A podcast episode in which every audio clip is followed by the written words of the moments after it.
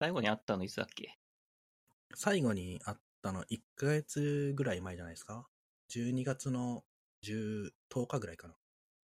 ああ、10日だったかも。確か10日。あれぐらいの時か。クリスマス2週間前です。ああ、なんか、そんな話したな。10日？は11か。11、11日かな？うんうん。土曜日だったと思うんで。ああ、そうだったね。うん。クリスマスがさ、土曜日だとさ、うん、元日も土曜日なんだよね。ああ、確かに。覚えやすい。合ってるよね。合ってます。なんか小学校の時にそれを発見してすっごい感動した記憶があるんだけど、あの、この、今、今思い出してもなぜそれで感動してたのかよくわかんない。かわいいですよね。そう。はい。えー、そんなわけで今日のゲスト、ムーミンさんです。あ、こんばんは、ムーミンです。よろしくお願いします。あ、お願いいたします。このポッドキャスト自己紹介をしないっていうルールがあるんで。え、そんなルールあるんですか？いや、あの、別にルールじゃないんだけど、僕も含めて、このポッドキャストで自己紹介した人は今んとこ一人もいない。唐突な、唐突なムーミンじゃん。いや、そう、すべて唐突に始めて、あの、この人が何者か知りたかったらエピソード聞いてくださいっていうスタンスだから、そういうストロングスタイルだから。なるほど。じゃあ、聞いてください。いや、でもなんか変に働いてる会社とか、職業とか、なんか趣味とか言っても、あんまり自己紹介にならないって個人的に思ってて、うんうん。まあ15分喋ってるの聞いた方がよっぽど自己紹介になると思うんですよね。なあ、確かに。っていうのがあって、自己紹介はしないというスタンスでいます。承知しました。はい。まあ、それは番組の方針なんこ、ここで話さなくても全然いいんだけど。ああ、そう、前回フィードバックがあって、ちょっと最初に言っておくとですね、僕ちょっと前まで515光っていう名前を名乗ってて、で、ムーミンさんも結構古い知り合いなので、多分515とか言うと思うんですけど、それは僕、僕、タクのことなので、よろしくお願いします。うん。どっちで読んでいいか悩みますね。まあ、まあ、意識できるならタクって呼んでほしいけど、多分無理だろうからいいよ。わかりました。あの、そう、前回のエピソード、いくつか忘れたけど、前回のエピソードで解明の話はこ細かく、細かくはしてないな。若干してるので、興味があれば聞いてください。この収録するにあたって、とりあえず、その、ムーミンさんと出会って何年ぐらいかなとか考えてたんですけど、うん2016年16年ですね。4月か5月かそれぐらいだったよね。そうですね。大学に入った時だったと思うんで、懐かしいですね。懐かしい。すごい懐かしいですね。そう。あれ、ツイッターとかではいつから絡んでたっけ？それまで全然絡んでなかったっけ？ツイッターはフォローはしてたけど、絡んだことなかったですね。うん。ああ、そっか。なので、実際会ってから絡んだって感じ。うん。そう、そう、そういえばそんな感じだった気がする。うん。なんか、ツイッターで、えーい今までフォローしてた人、いつの間にか名古屋来てたんだと思って、なんかそんな、そんな流れであった気がする。ですね。そんな感じでしたね。うん。よく定食とか食べに行きましたね。だね。なんて名前だっけ、あそこ。なんだっけ？街角屋？ああ、街角屋。懐かしい街角屋。とか行ったりしてた気がします。うん。うん昔さ、あの、とある人がさ、ご飯をさ、あの、一杯おかわりできることを C1 級って言ってさ、あの、ご飯を無限におかわりでき、ご飯のおかわり自由なことを C インフィニティ級って言っててさ、それを今街角屋って聞いて思い出した。街角屋は C インフィニティ級だった気がするんだよね、確か。C インフィニティ級でしたね。懐かしい。無限に食べてましたね、ご飯を。昔はね、食えたよね。俺もご飯のおかわりぐらいできた気がするもん。今もう絶対しないけど。すぐ胃もたれするようになっちゃいましたね。ああ、わかるわかる。ケンタッキーとか食べるともう次の日胃もたれみたいな。うんうん。ちょっと前まではさ、酒を飲むことに何の抵抗もなかったんだけどさ、うんうん。最近お酒を飲むことにすごい抵抗があって、というのも、翌朝が辛いんだよ。もう、はあ。別に二日酔いになるほど飲まなくても、それこそ缶ビール1本とかでも、もう翌朝だるいんだよね。体が。はあ。そんなに年を取ってしまったのか。そんなに年を取ってしまったよ。大学院の頃とかで考えられないね。うん。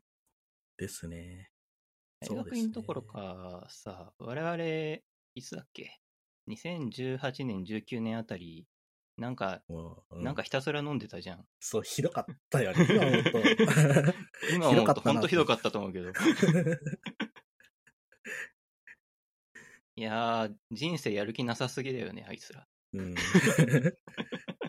そうですよね。パンデミックになる前に、あまあああいうことを経験できたのは、いいことなのかなって思いつつも、なんか、ね、動きがずっと同じなんだよね。そうなんだよ。やってること毎週、そう。まあ、毎週か各週ぐらいで池袋に行って、あの、椿屋コーヒーあたりでコーヒーを飲みながらだべって、仕事の愚痴を言って、だんだんだん酒場あたりでビールを飲んで仕事の愚痴を言って、ひたすら酒を飲んで帰るっていうだけの週末を永遠に過ごしてたよね。そう、あれはでも若かったね。若かったね、お互い。でもまだ3、4年前とかなんですよね、それが。そうなんだよね。ほんとびっくりした。びっくりしたっていうか、本当に、本当にひどかったな、正直。まあ、あれはあれで楽しかったけそうですね。池袋で、ど。うん。結局、なんか、純駆動椿屋コーヒーカラオケ館、だんだんだん酒場っていう、なんかもう、謎の、そのルートをもう確立してたりしてたから、そうそうそう。とりあえずここ行っとけば外さんやろ、みたいなね。そうそう。そういうのがあって、でもまあ毎週会えるのも、てか、結構な頻度で会えるのはまあ、まあまあ、よかった、よかったなーって今、今では思いますけどね。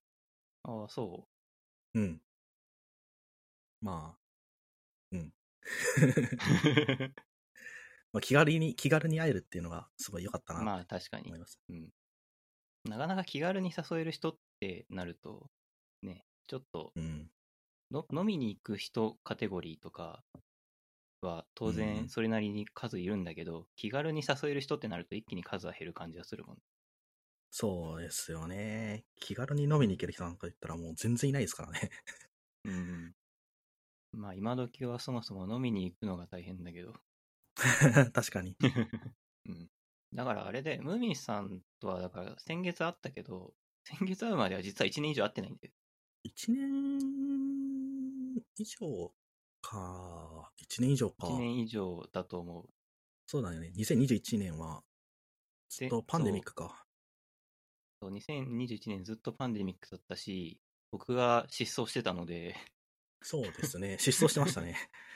うん。なんか気軽に誘うやついなくなったなって思ってまし いやー、僕の失踪時代を知っている方、すいません。あの、急にいなくなっちゃったからね。自分で、自分で言うのもあれだけど。細々とやっております。た。全然元気なんで、あの、仕事も変わってないし。急にいなくなったと思ったら、急に戻ってきたから、なんか余計に混乱しちゃいましたよね。うん。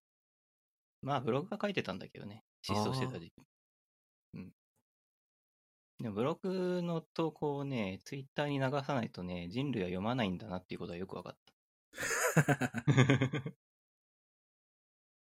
そう。このポッドキャストね、あまりにも目的がなさすぎてですね、アンカーで、このポッドキャストのカテゴリーを個人の日記にしてるんですよ、僕。で、こ個人の日記だからさ、何喋ってもいいんだけど、何喋ってもよすぎて、何の話すればいいか分かんなくなる時があって、逆に困っちゃうってやつですか？そう、逆に困るやつ。うーん。で、まあ、こうやってゲストがいるときはゲストとよもや話をすればいいんだけど、たまにはちょっと真面目な話をしようと思って。はい。あの、時事ネタでコインハイブ事件が、えー無罪になりましたねっていう話を。ありましたね。ムーミンさんはコインハイブ事件は知ってます？どどういう感じで関心持ってますか？どういう感じ？なんなんだろうな。なんか、すごい難しいんですけど、あまり僕は司法とかに詳しくないので、はいはい。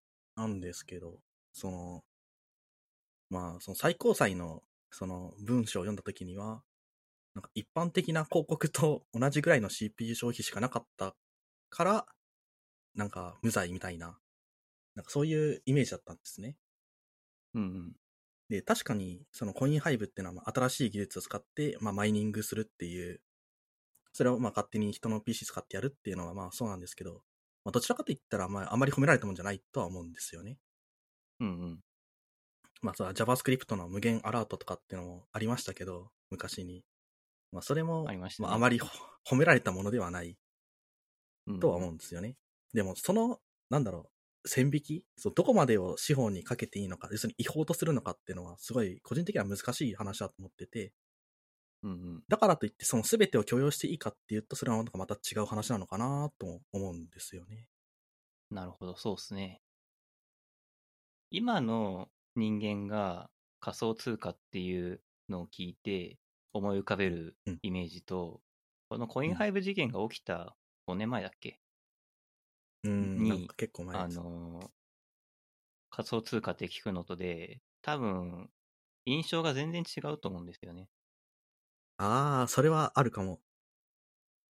で、おそらくその5年前の時、この事件の一つの争点だったのは、5年前のその仮想通貨っていうのが結構出来たての技術というか、出来たてではないんだけど、その、まだまだ社会にこれから広まっていくであろう技術っていううん。ステータスだった時、ほとんどの人は仮想通貨って聞いて、まあ今もそうかもしれないけど、何それってうん。思っていた時期に、そういうみんなが何それっていう技術を使ったことが、えー罪に問われるのであれば、新しい技術っていうのが、その、広まりにくくなってしまうっうん。ていう側面があるみたいな懸念とかもあったようですね。つまり、コインハイブ事件がもし有罪になっていたらば、日本のその司法、日本のそのローカルのサイトの人たち、えっ、と、ウェブサイトを作る人たちは、新しい技術をおいそれと使うと、また、えー司法にとら問われるかもしれない、犯有罪になるかもしれないという、そういう前例を作ってしまうかもしれなかったっていう。見た感じだとなんか、どっちも強引だなっていうのが個人的な印象だったんで、その司法側も結構強引だったし、でも新しい技術を使って、まあ、可能性はなくなる、可能性を狭めてしまうっていうのは一つの意見としてあるんですけど、だから全てを許容していいかって話には多分ならないと思うから、まあ、ど、どこかしらで多分境界線ってのが必要になってくるんじゃないかなと思うんですよ。だから主張としてはなんかどっちも結構強引なんじゃないかなっていうのが個人的に、まあ、詳しくないからあまりあれですけど、思うでしたかね。あの、この話難しいんだよね、普通に。うんうん。僕も、その、まあ、無罪になったこと自体には、まあ、良かったなという、個人的な感想はあるんだけど、それがなぜ良かったなという感情になるのかっていうのは、そんなに簡単には説明できなくて、うん。警察と IT 技術みたいな、そのうん話、その技術者的には問題がないとされていることが、その、まあ、起訴されたりだとか、裁判になったりっていうことは、結構昔から起きていて、うん。まあ、このコインハイブ事件もその一例一つだとは思うんだけど、うまく言えないんだけどさ、技術者側が自分たちの価値観を押し広める努力をするべきなんじゃないかなっていうのはなんとなく思ってるんだよね。はあ。うんうん。それは、あの、最終的に判断をするのが、その司法の場になるのは、その、日本が、えー立憲主義の法治国家だから、それでいいと思うんですよ。そういうルールでやってるから。はい。そのルールを変えたいって思う人がいるもいたら、それはそれでいいと思うけど、僕は変えたいと思わないので、まあ、そうですよね。うんそうで、まあ、えっと法治国家だから、その最後に判断するのは司法だっていうことはいいんだけど、法を作るのは、まあ、国会というか、国会議員とかじゃないですか。うん。だからもっと IT の人たちっていうのが、その、法を整備する部分とかに関わっていくべきなんじゃないかなっていうのは、なんか思ってる。まあ、それはあると思いますね。結構やっぱり、うんなんだろう、警察とかってだいぶ保守的っていうか、あまり新しいことに対する判断ってできないと思うんですよね。うんうん。で、IT エンジニアがそれを教えに行けるかっていうと結構今って結構グレーゾーンだと思うんですよね。なんか、ど、どっちかっていうとなんかどうせあいつらみたいな、うん。どうせあいつらに言っても伝わんねえし、みたいなのが結構、まあ多分 IT だけじゃなく、なんだろう、結構最先端のことやってるとこって多分どこでも思ってると思うんですよね。うんうん。そうなった時に、うん、どうするのがベタなのかっていうのは結構難しいのかな。なんかどっちかが歩み寄らないといけない話なんじゃないかなとは思うんですけど、すごい難しいなって思いますね。そうっすね。僕は自分が技術者だから、これはポジショントークなんだけどさ、はい。あの、技術者が寄り添うべきじゃないかなって基本的には思うんだよね。うん、まあそうですね。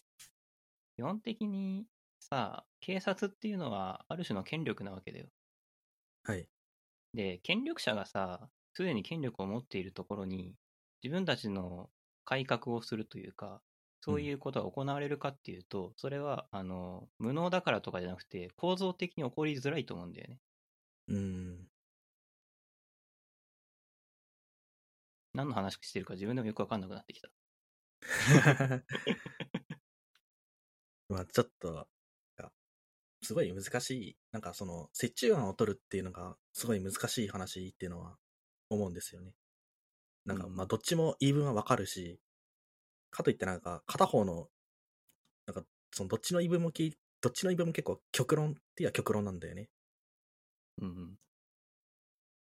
だから、その、どこにバランス取るかはすごい難しいし、その新しい技術をつ作った時に、その、いちいち警察なり、まあ、司法の場に確認をするっていうのもなんか、まあ、どうなんだろうなと思うし、なんかすごい、なんかそのバランスの取り方が、技術者がただ説明したらいいだけではないような気がする。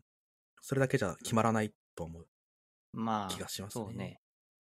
僕も説明するだけで終わっていいとは思ってないんですよね。うん、もうやってるのかもしれないけど、IT 業界と権力みたいなの、権力、権力って言うと雑すぎるな。なこう、えーっと、なんか、立法の場とか、そういうのがもっと、あの、もっと IT の人たちは介入していくべきなんじゃないかなって思う。そのそれこそ。そさ、あの、最近自動車業界がさ、あの、自民党相手に働きかけたりとかしてるわけ。はいはいはい。それは、あのガソリン車っていうのがさ、EU の施策で売れなくなっていくから、うんえっ、と、SDGs とかの関係で。はい。で、報道されてないだけかもしれないけど、あの、自動車業界とかはそうやって目に見える動きがあるわけよ。政治に働きかけているっていう。ん少なくとも僕は IT でそれを感じたことはなくて、なるほどね。そういう、なんか、大きな戦いをしないといけないんじゃないかな、本当はっていうふうに思ってるんだよね。なるほど。あ、さい、伝わりました。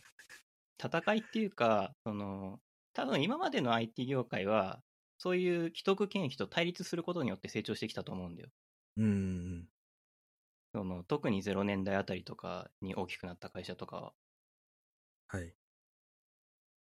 でもなんか、もう IT 自体が、IT 業界っていうものが何なのかっていうのはよくわかんないけど、うん。その、もう一つの業界として、その業界をどう区切るのかとか、そういう細かいことは何も考えてないんだけど、その業界が、あの、働きかけていくみたいなことを自動車業界のようにうん。やっていくべきフェーズにもうなってるんじゃないかなっていうのを感じてる。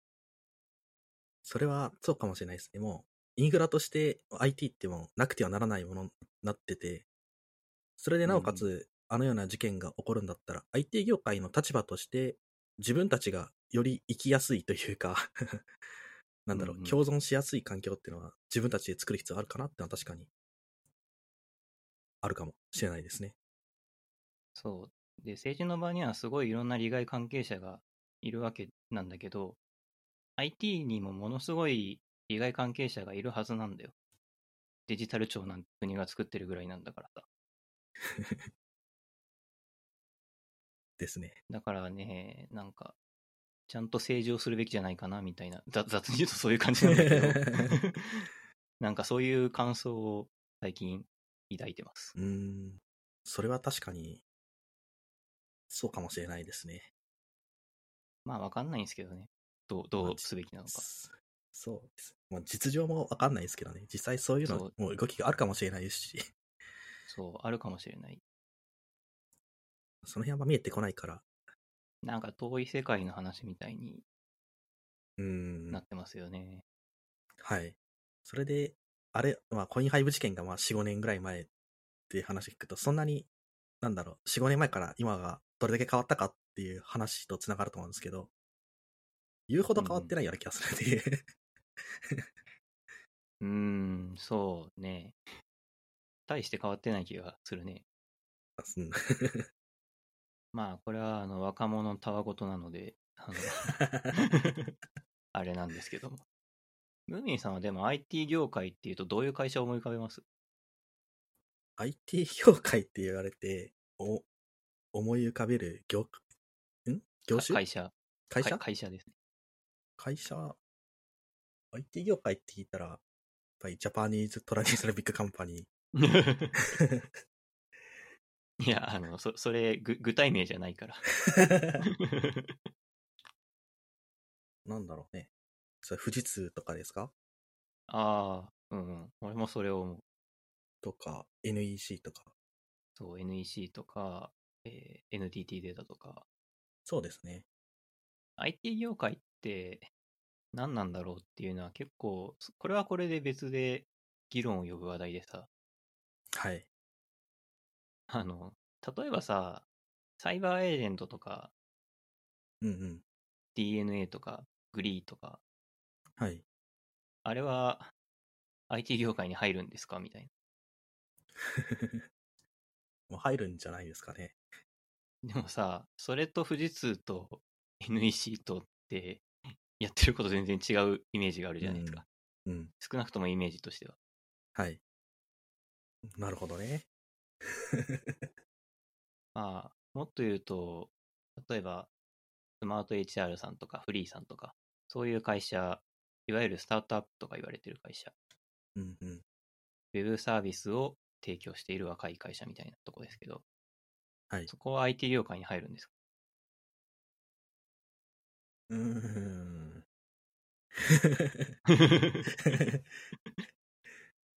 そう、IT 業、IT 業界の境界線どこにあるのか問題っていうのは、全く答えが出ないなって、なんか、にこの2年ぐらいずっと思ってるんだけど。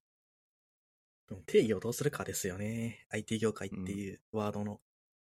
そう、IT 業界って言った時に、その人がどこに属してるかで察するみたいな、そうそういう生き方をしてる。それはあまりな言葉の定義としてよ良くない。うん。そう、数学科的にはすごい気持ち悪いんだけどさ。そうですね。うん。確かに現状そうせざるを得ないんだよね。今の時代、なんかどこも IT 使ってサービス提供してるからさ。そう、だからもう、デジタルトランスフォーメーションを、ができなかった会社が、ずまあ、の多くが潰れると仮定したらですよ。仮定したらだけど、その時にはもう、なんだろう、ある種、IT を使ってビジネスをしている会社しかないわけだから、そうですよね。それは何なんだろうって感じですよね、もはや。確かに。でも、基本的ななんか、そのウェブサービスとかっていうのは、IT かける何かみたいな、なんか他の属性持ってるわけじゃないですか。そのさっき言ったスマート HR とかだったら、その人事とか労務とかっていう、うんうん。IT と人事労務の掛け算でできてるような。会社だと思うんですよね。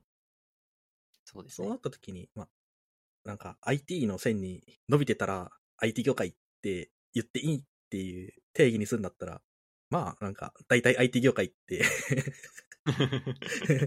雑に言えそうな気もしますけどね。いやー、そうなっちゃいますよね、でも。それを許しちゃそうなります。なりますね。雑にどの会社もみんな IT の会社になる。うん。それ、それがデジタルトランスフォーメーションの未来だ。そうですね。まあ、銀行とかさして IT 業界だとも言わないしなとも思うんですよね。銀行は言わないですね。みずほ銀行を IT の会社だとは言わないし、あ、みずほって言っちゃったのは別に対はないですよ。あの、UFJ でも三井住友でも、どこでもよかったんだけど。うん。あとはキャリアとかもそうですよね。ドコモもソフトバンクとか、もう IT 業界って言わないですよね。言わなそうな雰囲気がありますね。うんキャリアとかってなんか IT バリバリに使ってそうなイメージありますけどね。結局、なんだろう、ユーザーが使うか使わないかの話になってくるんかなだとすると。ウェブサービスだったら、なんか、要するに、いわゆるウェブ、ウェブで、なんかウェブアプリとかなんかで動かせるとかって言ったら、ユーザーが、なんか、IT を使ってる感になるじゃないですか。デバイスを使ってるっていう。うんうん。あ、でもそう言ったらキャリア、キャリアなんか違うな。なんかよくわかんないですね。なんか、ユーザーのそ独断なんじゃないかなって。使う、う使う側の受け手の問題なんじゃないかなって思いましたね。ううん。この話多分、誰に聞いても違う答えや違う話になっていく気がするんで、IT 業界どこで線引きますかちょっと一度誰かに聞いてみたが満足できる答え得られたんだったらよかったですけど。いや、あの、僕と違う答えが得られたら、違う視視野が得られたら、僕は満足です。なるほど。得られました？いや、あの、キャリアが IT 業界じゃないっていうのはちょっと盲点でした。確かになあって思いまあ。そう、意外ですよね、なんか。す。うん。うん。まあ、考えたことがなかったって感じかな。インフラだ、インフラになっても IT インフラって言うしなって。まあ、いや、うん どこまで行くんだろう、これ。そう、わからない。どこまでもいけるこれだけで。まあ、この辺りにしときますか。まあですまあ、ね。結局、結局、コインハイブ事件については我々はよくわからないので、ぜひ最高裁判所とかが出している、えー主文とかを読んでいただいて、主文、判決文とかを読んでいただいて、考えていただければと思います。逃げるっていうね。ですね。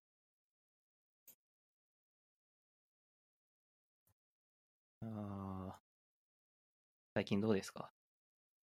最近、最近どうですか？今のはですね、その質問の意図もあったんだけど、最近どうですかって、ムーミンさんがやたら頻繁に聞いてきた日ってあったじゃないですか。覚えてる？え？全然覚えてないよ。覚えてないか？全然覚えてないよ。いや、あだっけ、そんの、なの。その、さっき池袋でダラダラしてた回、話をしてたと思うんだけど、なんか、具体的に何月何日とかまでは覚えてないんだけど、その、さっき言ったように、椿屋コーヒーに行って最近どうですか？って言われて、あの、酒飲みながら最近どうですか？って言われて、なんかもう一回ぐらい最近どうですか？って言われた日があったんで、毎回俺は違う回答えをしてたんだけど。そう、そういうことか。全然覚えてねそう、だからなんかム、ムーミンさんの話の振り方が雑すぎるっていう。話、これ。もうすごいですね。3つも4つも、最近どうですかに対する回答があるの、すごいなってその。時の俺最近いろいろあったんだろうね。ムーミンさん的には、まあ、まあ、ヨタ話は置いといて、最近どうですか？これは本当に質問。はい。最近は特に変わったことそんなないですよね。なんかか相変わらずの日々を送ってるというか、家から出なくなりましたね。お酒も飲みに行かなくなっちゃいましたし、まあそれはここ1週間ぐらいの話を してるんですけど。在在宅勤務に変わったんですか？そうですね。今は、そうですね。在宅勤務ですけど、でも結局毎日はできないので、週に2回とか3回とかが在宅かな、るほど今は。うん。えーまあそんな感じですね。はい。僕は最近、なんか、妙に忙しくてですね。ほうーん、なんだろう。まあ、このポッドキャストでいろいろ次回のゲストの人とかと誘ったり打ち合わせしたりとか、最近、その先週も話したんだけど、断捨離をしているので、メルカリにいろいろ出品をしていて、たまに売れるので梱包して発送してたりとか、それから、なんだろうな。そんな感じで、あの、地味に忙しいタスクが多い。うんう。いいですね。なんか、人生が充実してる忙しさ充。実してるのかな ああ、まあ、そっか。そう言われると、その、なんか一日一回は誰かにメッセージ書いてるかもしれない。それが LINE なのか、メルカリなのか、何なのかはわかんないけど、なんか一日一回は誰かにメッセージを送って、なんかこんなになんで毎日作文してるんだろうってすごい思う。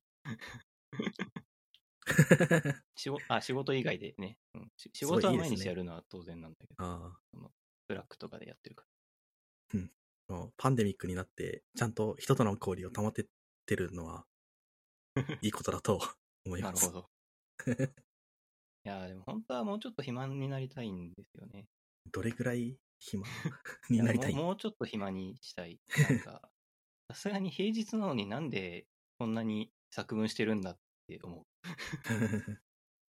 う んそういうこと？いや、俺は、まあ、一通減らすとか、そういうレベル。まあ、まあ、そうすればいいのかな。まあ、でもやっぱこのポッドキャストやってる最大のモチベーションでもあるんですけど、人と話すのは楽しいですね。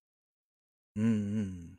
ですね。なんか、視野が広がるというか、それはあるかもしれないですね。なんか、共通項として、なんか、数学専攻だったっていう経歴はまあ、お互い共通としてあると思ってるんですけど、そうとは言っても、結局、なんかそれぞれの、なんか、価値観だとか、なんか、人生を歩んできたというか、なんかそういうのがあるから、意見がまあ、必ず違うんですよね。まあ、あそういうの、僕は割といろんな意見聞くのは割と好きなんで、そういうのが楽しいなって思います。人と会話してるときの一番はそこですね。なるほど。いや、確かに僕とムーミンさん、こんなに話してるけど、全然意見一致しないもん。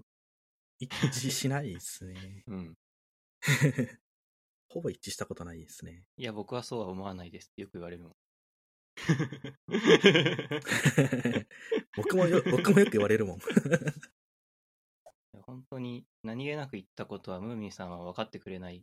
分かってくれないけど、なんか別に、なんだろう、それが、まあ、良くも悪くもないというか、そういう関うんそのままの関係でいられるってないですね。お互い本音は言ってて、別れ合ってはいないけど、話せるっていう。なんかすごいバランスですね、我々。まあ、ですね。そうですね。時としては大事ですよ、そういう人間も。いろんな視野が得られるから。でもね、はいあの、一個だけすごい気に入ったのは、あの、ムーミンさんが僕に、あの、不器用で繊細って言ったのはめっちゃ、めっちゃ納得した。あれ、すごいいいワードチョイスだったと思いや、意外と繊細なんですよねって、なんか。割とずっと思ってましたね。う。繊細なの。この、この意外と繊細っていうのは。その、意外といちいちつける。ムーミンさんっぽい。いや、うん。こう不器用さなんかも、なんか人間性としてすごい出てる。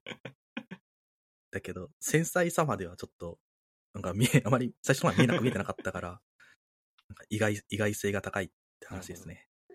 まあ、不器用だなとはよく思うけど、繊細だなとはあんまり思わないですか？自分で。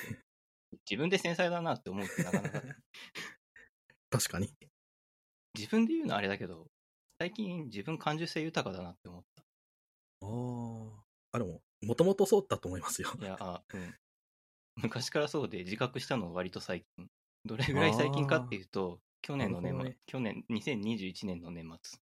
どう見ても、僕より感受性ありますよね。人間っぽい、人間っぽいなって思います。はい。ああ。なんでそんなこと思ったかっていうと、この間、リーマンショックの頃のことを思い出してたんですよ。うんうん。リーマンショック自体が何なのかって話はしないんだけど、まあ、要は日本で金融き、日本、あの、アメリカで金融危機が起きて、あの、その余波が日本にも来たんですよ。で、えっ、と、まあ、結構世界中が不景気になった時期っていうのがあったんだけど、それは僕が人生で、えー初めて覚えている不景気を経験したやつで、どれぐらい影響があったかというと、うちの場合は父親があの定時で帰ってくるようになったんですよ。うちの親父があの定時で帰ってくるなんてありえないんですよ。ど、どれぐらいありえないかっていうと、そのリーマンショックとかが起きる前までは、あの、0時になっても帰ってこないみたいな日が、まあ、ざらにあったみたいな、そういう感じの働き方をしていったので、それがいいとか悪いとかは当時は考えてなかったんだけど。だからさ、定時に帰ってききて、来てるっていうだけで、この世界で何かとんでもないことが起きてるって思ったんだよ。本当に。その実感の仕方がすごい生活感あっていいですね。いや、だってニュースで何か言ってるよりも、親父が定時で帰ってきた方が感じるよ。うんうんうんううんん。確かに、それは確かにそうです。本当に一気に仕事がなくなったんだ、みたいな。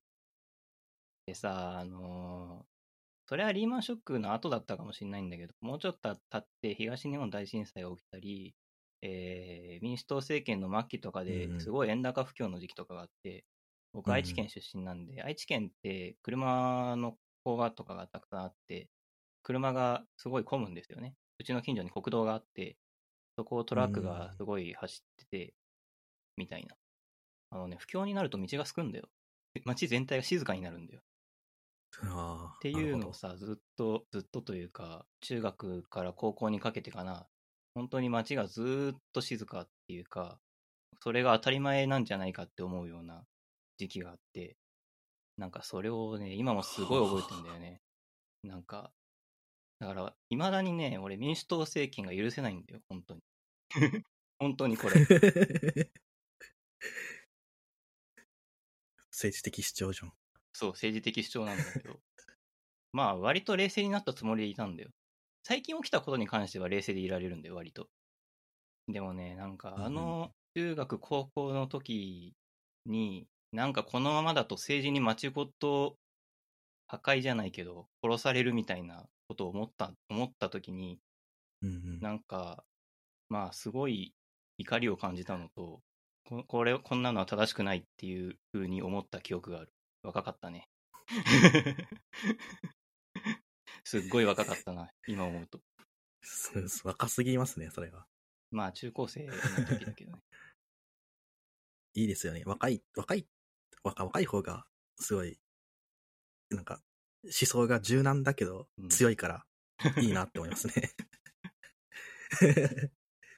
そうだね。おかしいな。なんか今日政治的な話をしする気はなかったんだけどな。政治の話しかしてない気がするな。本当じゃないですか。そんななんか政治的な発言をさせるように僕が仕向けたと。全然仕向けられてないけど。いや、でもあの、感受性豊かだったなって気づいたのは、その、だから今思い出してもさ、リーマンショックからの不景気にかけての流れを思い出すと、今でも腹が立ってくるんだ。でも冷静に考えるとさ、金融危機が起きて、あの、政治に対して腹立ってる中学生何者だよって思うわけ。感受性豊かすぎるだろうって思って。もうちょっと鈍感でいろよ、お前ってすごい思った。この年になったら。うん。そう。もうちょっとポケモンでもやってるよってそう。そう。なんかよくわかんないけど大変なんだねって言っとけよって今なら言える。若いないや、あの頃は若かったね、本当に。でも、そ、それぐらいか。全然記憶ないもん、僕。リーマンショックの記憶。いや、そう、僕にとっては、あれは、あのーあの不況が、自分の家の事情じゃなくって、自分の家の外の事情で、うちの家が、あるいは町が、その追い込まれていくみたいなのをずっと見てたのが、すっごいきつかったね。うんなるほど。すごい。気づけただけすごいなって思いますね。鈍感すぎたのかな、僕は。俺が敏感すぎるんだと思う。多分まあ、正直今回のパンデミックではそこまで思ってないのは、自分が、まあ、物理的に東京という場所にいるっていうのもあるし、家で働ける仕事をしていて、今回のことに関して正直理不尽を全然感じてないんだよ。うんうんうん。もし、だからまた僕が、またっていうか、ずっと地元に残って、その、自動車業界で働いていたりしてたら、多分同じことをまた思ってた気がする。なるほど。根っこはあんまり変わってないので。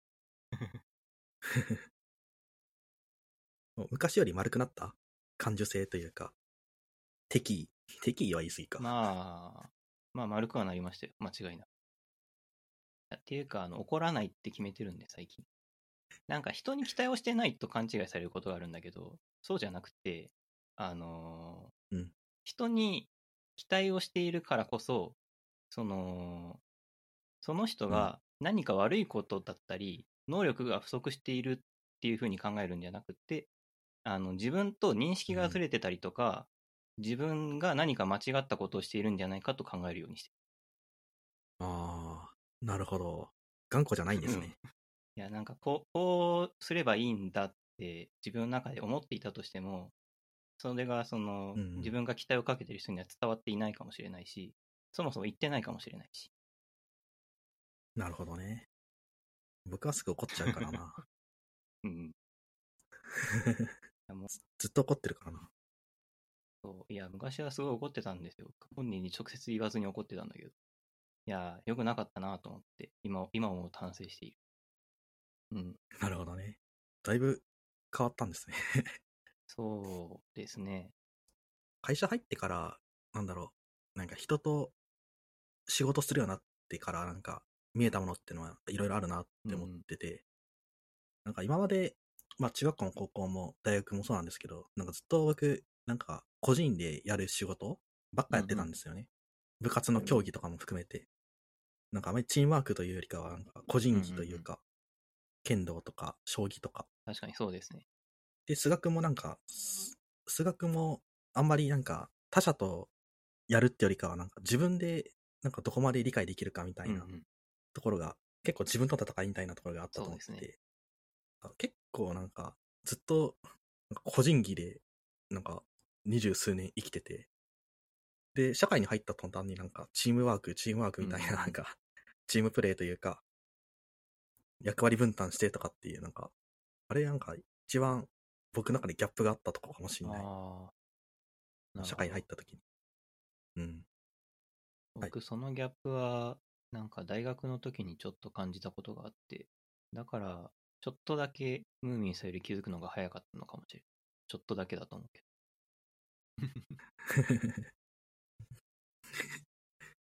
でも、なんだろう、社会に入って最初の方ってやっぱり、どちらかっていうと、まあ、個人技なんですよね。あまりチームのことを考えるっていうよりは、自分が何ができるか、うん自分がやることしかやらないみたいど。なそう。ですね。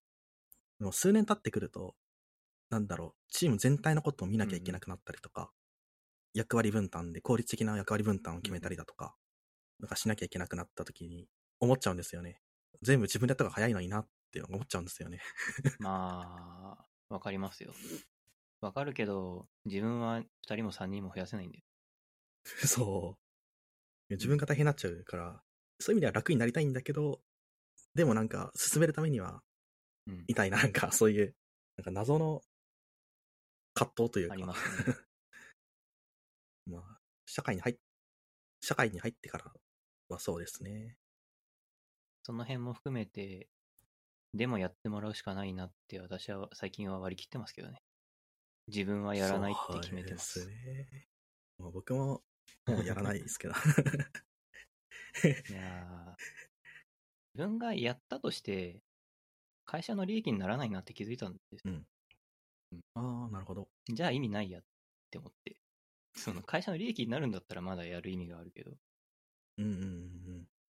ああ、すなるほ自分ど。自分が一人で抱え込むことが、自分にとってもストレスだし、会社にとっても別にそれによって利益が上がるわけじゃないから、マイナスしかないんだよ。マイナスしかないことをうんうんうん積極的に採用する理由はないな。うんうん。なんか、僕はどっちかっていうと、あまり個人タスクってのが好きじゃなくて、なんか個人タスクってよりはチームタスクかなっていう、なんか抱え込む、まあ抱え込むのは確かに良くないんですけど、抱え込んだ場合には、個人がどうにかするんじゃなくてチームがどうにかすべきだと思ってるし、チームがでどうにかできなかったらもう、なんか役員レベルでどうにかなる、どうにかするべきだと思う。まあその組織の構造上、なんかそういうもんじゃないかな、最近思うようになってて。だから、その分担とか担当とかっていうのは表面上あるけど、あくまでもチームとか会社としてとかっていう、その前提がつくと思ってるから、なんか全ての非が個人にあるとかってあんまり、そうさせたくないなって思いますね、最近は。うん。うん。ちょっと前は結構自分でやればいいやと思ってたけど、なんか、ちょっと、なんていうの、人の上に立つ立場になると、あ良くないなって。ブラックボックスが、まあ、よくすごい気持ち悪い、なんか、現状で。どうなってるどうなってるっていうのがすごい気持ち悪いからこそかもしれないですけど。なるほど。うん。成長したな。お 互い仕事の仕方は変わっているということで、まあ順当な進化じゃないですかね。そう。順当な進化です、ね。昔はさ、なんかこう、うん、こう大人になっていくみたいなのが嫌だったんだけどさ、なんかもう、それさえも若かったなって受け流せるようになるよね。うん ああそうですね。大人になりたくなかったな、本当僕も。昔。昔はなりたくなかったんだけどね。見えるものが違う。なんか見えるものが変わると、考え方も変わるというか、なんかそういうのは、多分、い20代後半から30代前半までが一番実感する時期なんじゃないかなっていうふうに、なんか思いますね。うん。荒波に飲まれて、今までの、なんだろう、自分の考え方を内省するというか、うんこういう考え方もあるんだっていうことを、なんか一番吸収する時期なんじゃないかなって思います。知らんけど。なるほど。そういう、そういう意味で、なんか、見え方が変わったなっていうところで言うと、すごい数学やっててよかったなっていうところが、なんか個人的に最近思うようになってて、なんだろう、数学やることによって、なんか若干、なんか世界の見方がクリアになるというか、まあやってた時じゃなくて、やったこ、なんかなんだ、なんかすごい、言語化すごいしにくいんですけど、なんか世界がクリアに見えるっていう、なんだかっていうと、アナロジーなんですよね。なんか、こういう仕事だったらこうだけど、こっちでも応用聞き聞けるよねとかっていう、そういう考え方が結構柔軟にできるというか、それはなんか数学やってたからなのかなっていうふうに、なんか若干思ってますね。はいはい。思ったことないですか？いや、めちゃくちゃありますよ。僕、数学勉強してたから、この仕事できるなって思ったこと何回もありますよ。本当に。全然、その数学の知識じゃないんですよね。なんかこう、ものの見うん方とかが、その、一般の人って言うとちょっと失礼だけど、その、数学を、その、まあ2年か3年かをもっとかわかんないけど、本気で勉強した人って、あの、そもそも何か、例えば仕事でトラブルが起きた時だったり、まあ技術的なところだとソフトウェアのアーキテクチャ考えてる時だったり、どんな時でもいいんだけど、ものの見方がそもそも人と完全に異なってて、うん、うまく言えないんだけど、今起きている事象から構造を引っ張り出してきて、構造を直して、その構造を直すためにはどうすればいいかってアクションを取るみたいなことをしてませんか？いや、そう。本当にまさしくそうですね。その構造を考えるってところが、なんかその数学学んだところ一番本質的な部分かなっていうふうにそう思ってて、一番汎用性が高くて、応用が効くってすいうか。ごいわかる。うん。今の構造のこの構造に問題があって、そこを直すためにはこうすればいいっていうふうに考えてる。うん。そう。本当に、そうですね。だから一度やった仕事が一度きりにならないというか、どんだけ特殊であったとしても、一度きりで終わ終わんないから、そうそう。なんだろう。何でも向いてんじゃないかなって思い そう、すっごいわ。これ本当に伝えたいんだけど、数学勉強した人にしか伝わらないんだよね、これ。まあ、そうですね。めちゃくちゃ簡単なアナロジーの話をすると、なんか体積っていう構造を持ってる、要するにつ使ったらなくなるっていう構造を持ってるものを例に挙げると、時間とお金っていうのはどっちも使った分だけなくなるっていう同じ構造を持ってるんですよね。でも、お金とか時間っていうのは得意な部分が違ってて、時間っていうのはなんかスケジュール帳とか作ると思うんですけど、未来のことに対してのところっていうのは時間が勝ってるうん。って言われてる。でも過去のことを記録することってあまりしない。うん。でもお金っていうのは未来の予算、予算組んだりはするかもしれないけど、どちらかって言ったら家計簿の方が進んでる技術、要するに過去つか何円使ったかってところに、の技術が進んでる。じゃあ、あの、もし予算管理したいなって時には、時間からアナロジー、要するにスケジュール帳みたいなのを借りてきたら、お金にとってその未来ど、どのように使ったらいいかっていうのが考えることができるっていうか考えやすくなるう。ん。逆に時間の使い方見直したいって人だった場合には、その、お金の家計簿みたいなのを自分で作ればいい。一日の、その、な、何に何時間使ったかっていうのを一週間取って平均取れば、だいたいここに時間を無駄にしてるなっていうのが見えたりするっていう。これはなんかすごい簡単な例で、なんか使ったらなくなるけど、なんか、なんだろう、有限というか、有害というか、のものに対しての構造が似てるっていう。その構造に着目するだけで、なんか、それだけ応用が効くという。これは他にもタンスとかも同じですよね。有限な空間をどれだけ効率的に使うかっていうところとかにも応用が効いたりするというか。そう、仕事で出会う、なんだろう、構造って結構もうちょっと複雑なケースが、まあ、多いですけど、なんかうんもっとさい、なんか単純化すると、やってることってなんかこの、さっきの例と同じレベルのことかなっていうふうに思ってますね。うん。いやー、ムーミンさん、人に説明するのがうまいですね。まあね僕、僕ずっとね、それを誰かに説明したかったんだけど、やっと、やっと説明してくれました。誰かが。僕じゃない人で よかった。でも、すごいアナロジーという思考法、いいなって思いますね。いいなというか、なんか、本当に一度が無駄にならないっていうか、身近なことでもアナロジーの思考が使えるっていうところを、まあ、どれだけ意識するかによるかもしれないんですけど、結構難しいんですけどね。数学や、数学やったらできるようになるかって言ったらわかんないし、でも数学やらずにできるかって言ったらできるとも言えるし、みたいな。まあね、そうですよね。でも不思議と身につきますよね、数学やってれば。なぜかわからないけどきま。すね。あれとあれは似てるなって考える癖がつくというか。そうそう、本当に。まあ、構造を研究するのが数学みたいなとこありますからね。そうですね。うん。昔、それの説明、さっきムーミンさんがしてくれたような説明を僕も試みたことがあるんだけどさ、はい。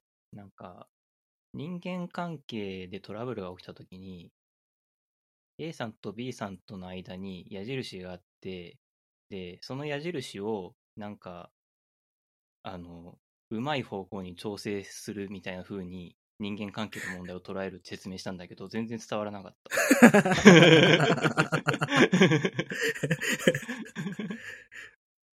難しい話はしてますね。うん。人間関係っていう例が多分難しすぎたんだろうな。うん、不確定要素がお大きすぎますからね。うん。体積を例にとって、時間もお金も体積で考えればっていうのは確かにそうだなって感じ。うん。そうなんですよね。まあ、すごい単純な例だけど、一番身近な例かなって思う。時間もお金もみんな必要なので。うん。そう。仕事で最初に管理しなきゃいけないもんだからね。そうですね。そういう思考法が身についただけで、なんか数学やっててよかったなって思います。まあ、数学楽しかったですけどね。苦しい時期もありましたけど。うん。結構さ、うん。俺の周りには数学科の人は仕事ができるイメージがあるって、さ、よく言われるんだよ。ムーミンさん言われる、僕？僕は仕事できるって言われてますよ。当たり前じゃないですか。いや、そうじゃなくて、あの、数学科の人は仕事できるって聞かれ言われる？いや、それは聞いたことない。サンプル数がちょっと少なすぎて、ああ、そうなんだ。僕の周り、うん、あんまり、なんかあまり 数学科卒の人と関わりもないし、会社にもいないし、なるほど。や、僕は、あの、結構自分が数学科卒だっていうと、あの周りの人が、あの、今まで会ったことある数学科卒の人は仕事ができる人だったみたいなことを言ってくれたりするんですよ。え、いいですね。うん。そう。で、その度にそうなんだって、まあ思ってたんですけど、そうらしいです。サンプル数2だけど。でもまあ、そうですよね。アナロジーが使えるだけでも、応用が、その吸収が早くなっちゃうんですよね。うん。今までの人生と、その、経験したことと、その仕事の内容を類推すれば、なんか大体こんな感じみたいな雑に。そうそうそう、大体こんな方向に進めばいいんだろうな、みたいな。だかうんうん。らなんかこう、進む方向が見えていないときにさ、あの、でかいことを決めないといけないな、みたいなうん。感覚になるんだけどさ、割とそもそも何を決めなければならないとか、どういう認識のズレがどんな問題を引き起こすのかみたいなことが、その想像がついて、そもそも想像がついてないみたいな。人もいるんだな、みたいなことを最近思って、そうですね。なんかちょっと今、ちょっと抽象的な議論をしていて、うん。あこの、この、えーっと、認識のズレが解けたのはすごい大事なことだったねって何気なく言ったんだけど、うんこれ大事なことだったんですか？って聞く。その会議にいた人の一人に聞かれ、言われて、な、なるほどって思っちゃって。そ、そそこの、そこの解像度にも差があったんだってすごい思っそれは、なんか結構難しくて、なんだろう。アナロジーができる人っていうのは割と内面というか構造まで見てる人ができることなんですけど、た。なんか、普通、普通、普通の人って言ったらどういうこと悪いんですけど、うん、なんか何も考えてない場合って結構表面的なことしか見えないんですよね。うん、表面的な話だと、なんかボタンの位置が左にあるか左右にあるかとかっていう、なんかそういう話になる、そういう話しか多分できないと思うんですけど、構造まで考えると、なんか OK ボタンは普通左だよねとかっていう、なんかあ Windows、Windows の話なんですけどう、ん、OK ボタンは普通左で、右側がキャンセルだよねみたいな、なんか、その普通の構造が頭にあある人とない人だと多分、お逆だったら何が困るんだろうみたいな、うんうんそんな話にはなんないと思いますけど、なんかまあそういうレベルのことはあるんじゃないかなって思いますね。表面しか、的なことしか見てない人と構造まで見てる人だと、議論してるレベルが違うから、可能性はあるな、思ったぐらいですい。や、いや、まあまあ。じゃあ、抽象的なことを決められる人が偉いのかっていうと、そうじゃないからね。うん。うん。具体的な仕事をするっていうことも非常に大事だし。うん。それはまあ、そう、だと思いますね。うん。で、実際、そう、抽象的な方針だけ決まって、具体的なことが終わらないから、あの、完成にならないなんてことはよくある。うん。悲しい話ですか。、そう。だ抽象的なことを終えて満足せずにやりきる力っていうのも大事なの。うん。そうですね。このポッドキャスト、1時間から1時間半ぐらいかなって思ってるんですけど、それ、そろそろですかね？そうですね。いや、楽しかったです。いやー、よかったです。なんか、言い残したこととか、宣伝とかありますか？宣伝はないです。言い残した、言い残したこともないですね。ないですかじゃあ、これぐらいで切り上げますか。なんか、そうですね。なんか今回のエピソード不安だな。え、なんでですか？過激だから。いや、ちょっと途中、途中明らかに必要のない政治的主張入っちゃったから。どうしよっかな。まあ、大幅カットすればいいんじゃないですか。まあ、最悪カットします。まあ、まあ、あの、あんまり具体的な数言わないけど、ほとんど再生されてないので、気にしなくてもいいのではっていうか気もするんだけど。なんか、すごい楽しかったです。おうそれは良かったです。えー、っと、はい。では、今回のエピソードこんな感じです。あの、今回ですね、えー今までツイッターでお便りを、お便りというか、フィードバックを募集してたんですけど、まあ、あの、ツイッターで募集をしているとですね、ツイッターをしていない人はフィードバックできないので、このポッドキャストはツイッター以外で宣伝しないので、ツイッター以外から聞いてる人はほとんどいないと思うんですけど、一応 Google フォームを用意しました。ので、えっ、と、Google フォームに、えーまあ、感想とか、えー質問とか意見とか書けるようにしておいたので、そちら、感想とかそちらへお願いします。あと、アンカーの機能でですね、えっと、まあ、リスナーの皆さんが声でボイスメッセージを、えー僕に届けるっていう機能も一応あるので、もし、アンカーのその機能を使ってみたいとか、そういう、えっと、声で届けたいって思ってくださった、思ってくださったリスナーの方がいたら、そちらへお願いします。そんな感じですかね。はい。えー、では、今回のゲスト、ムーミンさんでした。どうもありがとうございました。ありがとうございました。